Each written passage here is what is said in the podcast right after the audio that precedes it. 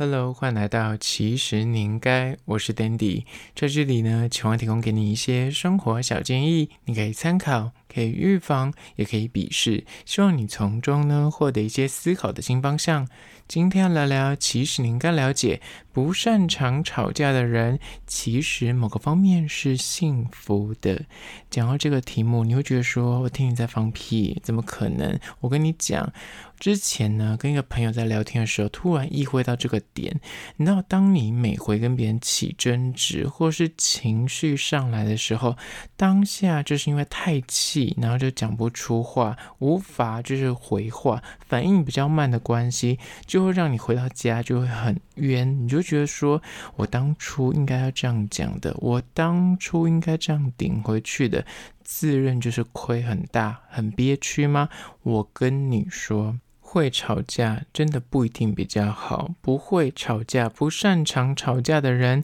其实某方面你是幸福的。今天就来聊聊这个特别的主题，但是在实际的进入主题之前呢，我要来分享一间位于东区的便当店，叫做川品排骨店。讲到这间店，你一定要说这个有点冷门吧？为什么我想介绍这间店呢？因为我之前看的那个新知沙龙，我跟你讲有够偏门。为什么我会知道这间店呢？因为里面那个发型师吴依林是他们的顾问，那他在里面有一集就一直在店里面嚷嚷着说：“我要吃某一间店的豆乳鸡，我要吃豆乳鸡。”一直在呐喊这件事情。然后我就会在观察说，到底他说的这间店到底在哪里，有多好吃，连他在节目上面。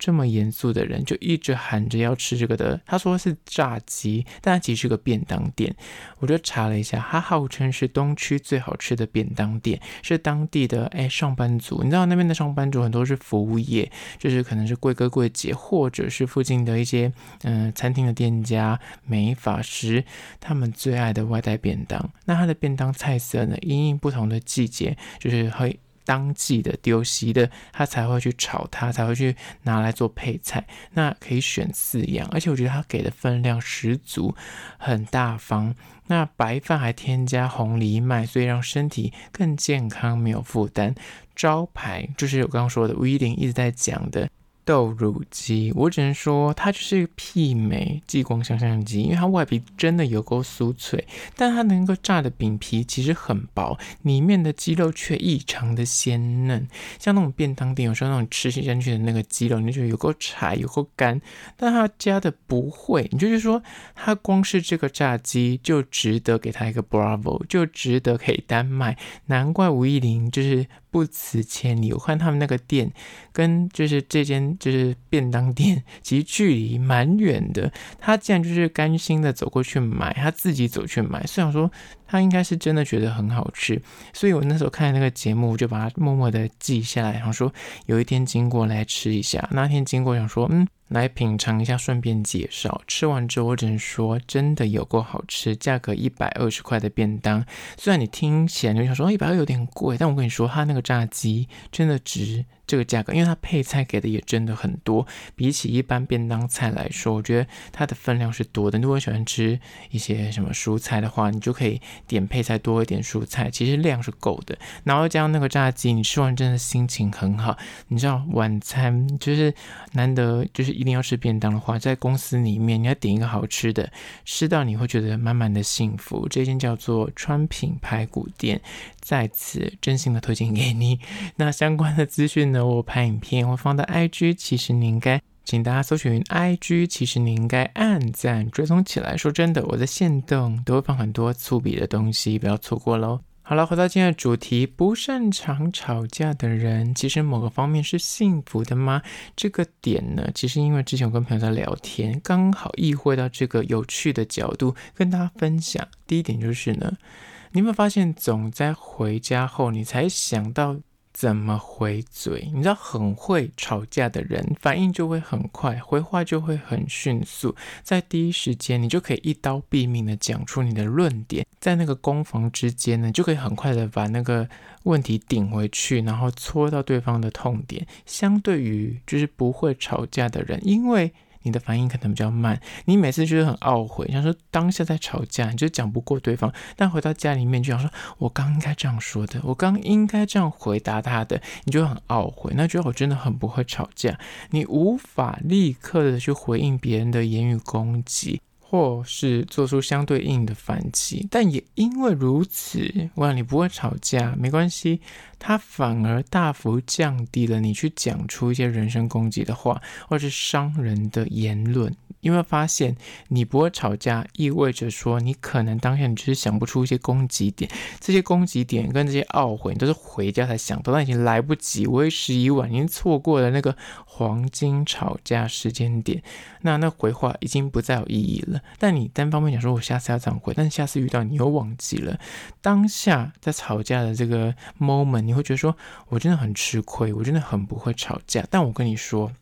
你 lucky 在哪里？因为你就是没有讲出这些伤人的话，没有讲出这些人身攻击。以长远的角度来看，反而在经营人际关系这个事情上呢，反而是占到优势的，因为你就是不会讲错话。几率比较小，因为你就是不会回话嘛，你不懂得怎么去刺激对方，跟怎么点回去，所以相对等的，很会吵架的人，意味着他就是很会挑别人的语病，很会攻击，很会去抓到那个痛点，但是也同等于他是有可能会，你知道那个尺度拿捏不准，或是有可能会过头了，就可能会伤到别人的自尊心，或是误伤到就是人身攻击的地步。所以你以为是输吗？其实长远来看，你说不定。诶，每次跟人家谈恋爱，就是你知道很不会吵架，没关系。可是你的关系上面，反而人家会觉得说你因为不会吵架关系，你不会讲出那种很可怕的言论，跟你相处不会觉得压力很大，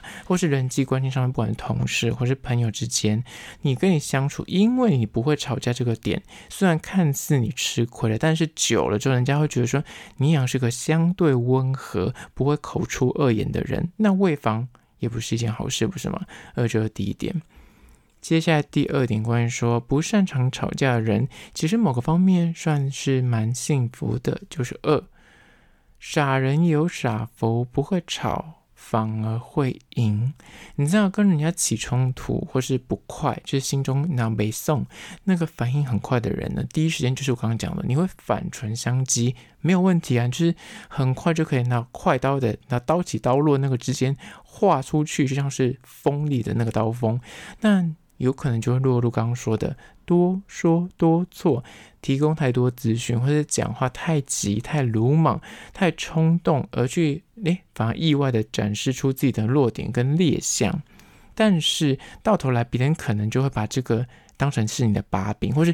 别人虽然讲的不多，但是可能反应比较慢，但是他会听出你讲话的这些破绽，或是你可能你知道。攻击过头，你反而就会容易流露出人家觉得你品格不好，会觉得你这个人很邪恶，你知道，反而成为一个逆转的关键，所以你反而不会讲话，有时候也不一定比较输哦。你是一个不会吵架、反应比较慢的人，看似你就是那样遇到问题、遇到争执，你是处于一个劣势的状态，但也因为如此，有可能就是傻人有傻福，最后你就成为那个赢家，因为他对方可能很会讲、很会攻击，但是他展露太多的缺点，你会发现像什么之前很有名的什么金发尤物啊，或一些法律攻防的电影，就是对方讲盛气凌人，就是讲话很快，很会攻击，但也因此觉得会透露出很多的破绽给对方。本来比较不善言辞，或是讲话比较憨蛮的人，但最后因为就是，诶，我静下心来听你的论述，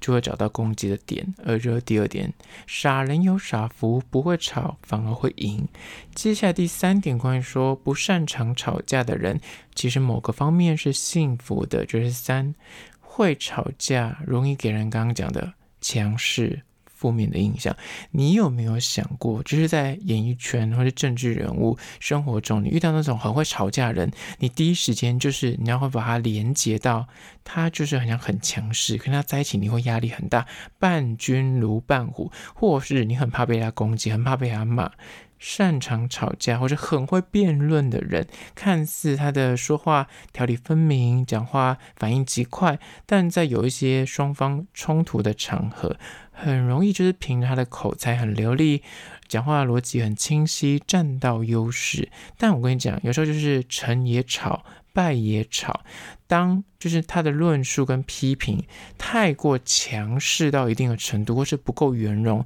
没有同理心，这些状态下就会跟负面的印象连接。即便你站在对的那个角度，但有时候你太过强势，太过你知道，让人家觉得说你就也不可一世，有点骄傲，有点夸张、浮夸、冲动这样子。即便你原本是对的，但是因为你这个态度，人家会因为这个态度而反而就是对你大扣分，你反而落入一个负面的形象。相对于不善言辞、不太懂得吵架的人，因为他在形式上面，在吵架的过程之中，他就是趋于弱势，在某个议题或者讨论上呢，他反而会引发别人的共感跟同情。你有没有发现很多电影或者戏剧作品的安排，就是？刚开始很多坏人就是他们会善用这种弱点，就是他会装的一副是弱者的样子，我不善言辞，然后就被攻击，他也不多做解释，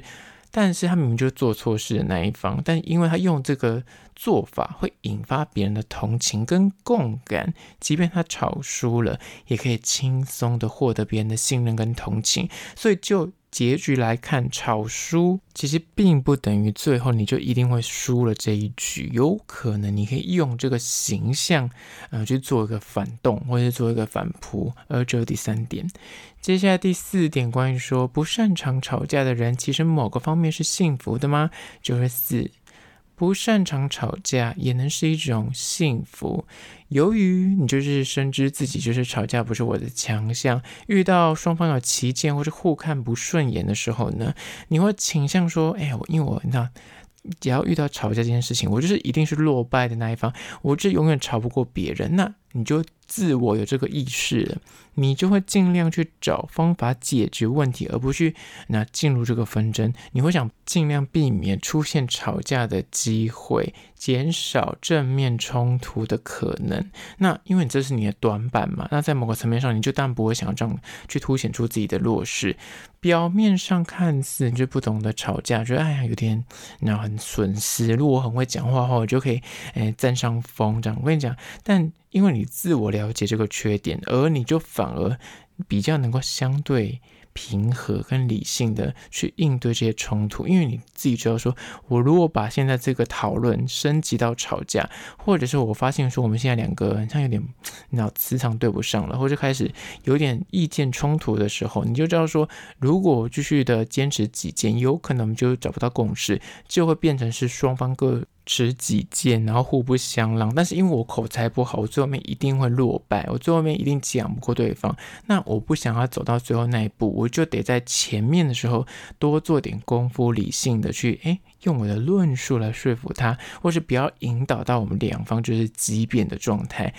但因为这个心态呢，反而能够让你在遇到要靠近冲突或吵架的时候呢，你可以用个相对比较平静的心去面对，不要升级到那个状态。那让他的问题留在讨论的阶段，那不失为也是一种获得，因为你就是不会一直找人家吵架，你就会尽量避免跟别人吵架，因为你知道说，如果到吵架这个状态，我一定会输，所以我不会让这个情况发生。所以这其实也是一种能力，同时也。也是一种幸福哦。好啦，那就是今天提供给大家四点关于说不擅长吵架，其实某个层面来说你是幸福的，因为你说不定会得到了更多。那提供给你做参考。如果你刚好就是我刚刚讲的不太会吵架的人，或是每次跟人家吵架你就会懊悔的人，听完这一集，你是否觉得心有戚戚焉呢？不妨推荐给你身边那个朋友听起来。那如果是觉得这一集蛮实用的，也欢迎到 Spotify 或者 Apple Podcast 帮我按下五星的好评。如果是厂商的话呢，在资讯栏我有信箱，或是到 IG 搜寻，其实你应该私讯跟我联系。好啦，就是今天的，其实你应该下次见哦。